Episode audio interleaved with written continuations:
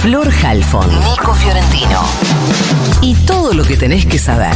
El newsletter de Ahora Dice. De Ahora Dice. La convocatoria del gobierno a los docentes finalmente llegó, pero quizás sea tarde.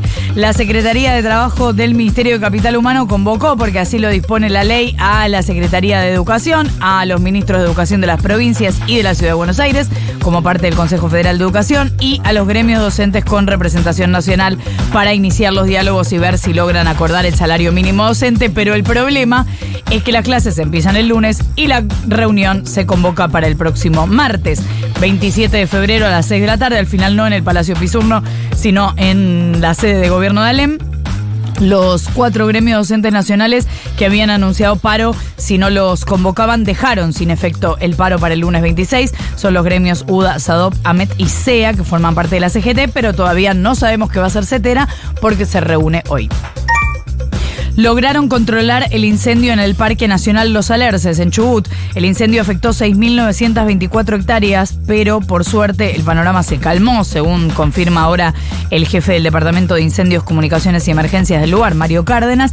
Y como venimos advirtiendo los riesgos, dice este señor que esto que pasa ahora es un cambio importantísimo con respecto a los últimos días. Igual, por supuesto, siguen tratando de enfriar la zona, pero ahora con un panorama controlado. El gobierno de la ciudad apelará el fallo que le ordena reconocer a los enfermeros como profesionales de la salud.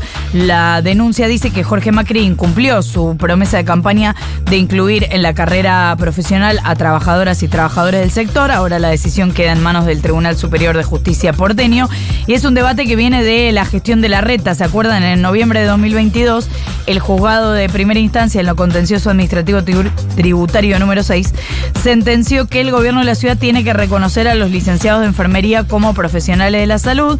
El personal de enfermería porteño, que está nucleado en diferentes sindicatos, viene reclamando sobre todo la equiparación salarial de la enfermería respecto al resto de los profesionales del sistema de salud de la ciudad. Y ya que hablamos de salud en la ciudad de Buenos Aires, se declaró que hay una situación de alto riesgo de contraer dengue en este rincón del país. Más de mil casos de dengue fueron calificados como probables o confirmados desde junio de 2023 a febrero de este año registrados en las 15 comunas porteñas.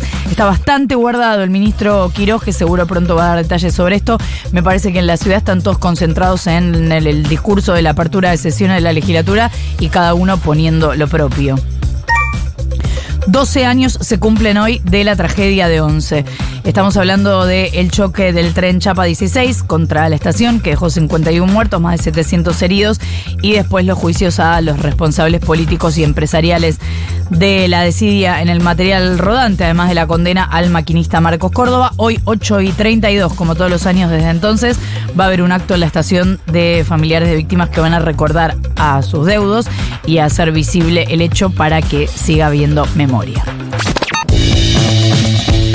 Fue contundente el paro ferroviario de ayer. La fraternidad del gremio de los maquinistas rechazó la oferta del 12% de aumento y paralizó las vías, lo que hizo que la medida de fuerza se sintiera y fuerte con un día de caos absoluto para viajar, algo que hoy las personas que van a trabajar esperemos no tengan que eh, volver a padecer. Lejos de recoger el reclamo desde el gobierno, hablaron de sanciones al sindicato, por lo que no es descabellado pensar que los trenes vuelvan a un paro más temprano que tarde pero la conflictividad está eh, permanentemente en aumento. Hoy habrá paro del personal de sanidad, así que si tenés un turno sacado en alguna clínica prepaga u obra social, para hoy te diría que antes de ir llames para chequear, así no te comes el garrón de ir pedo, el sindicato de uno de los titulares de la eh, CGT, que es Sanidad, que es Sector Daer, eh, para por un reclamo salarial. A esto hay que sumar las medidas de fuerza de los trabajadores estatales nacionales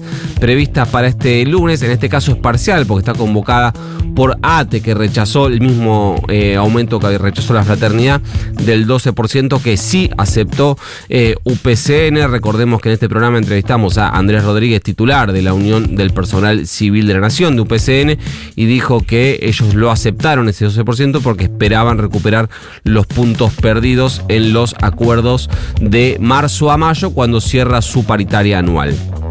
El ministro de Economía, Luis Toto Caputo, confirmó que el bono a los jubilados será de 70 mil pesos para los que cobren la mínima, por lo cual con el bono más el haber mínimo que será la miseria de 134.466 pesos por la actualización de la fórmula actual, la fórmula que eh, dejó el gobierno de eh, Alberto, Alberto Cristina Fernández, eh, que es un índice compuesto, recuerden, por la evolución de los salarios y la evolución de la recaudación, es decir, no atado a inflación.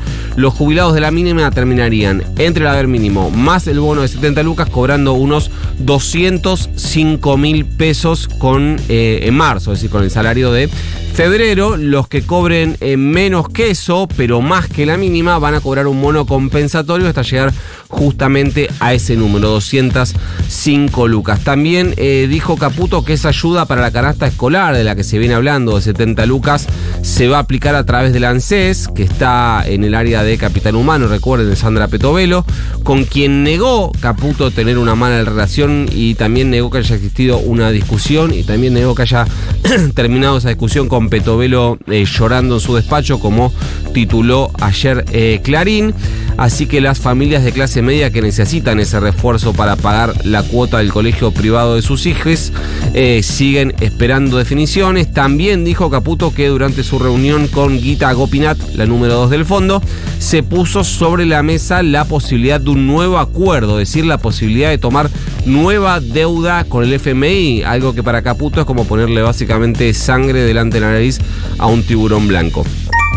Ayer el INDEC dio a conocer los datos de empleo. Son datos viejos, fotos viejas de una realidad eh, que en la Argentina pasa eh, más rápido que en cualquier otro país del planeta.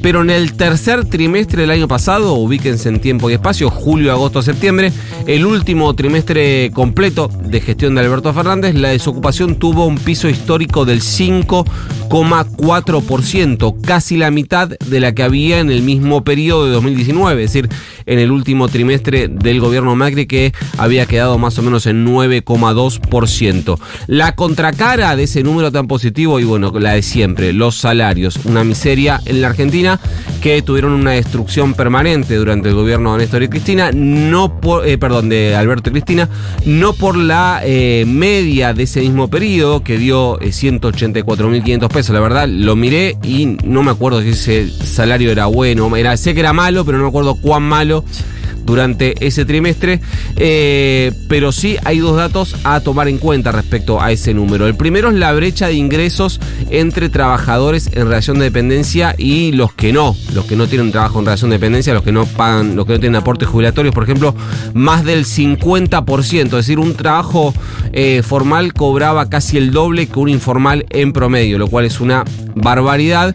Y el otro dato es la brecha de género, 27% de diferencia en el ingreso promedio entre varones y mujeres. Igual saludes, eh, saluden si quieren estos números de empleos que eh, se van porque el impacto de la recesión ya se está haciendo sentir en términos de empleo, así que esta foto seguramente sea la última con una mejora en eh, la situación del empleo para los argentinos y las argentinas.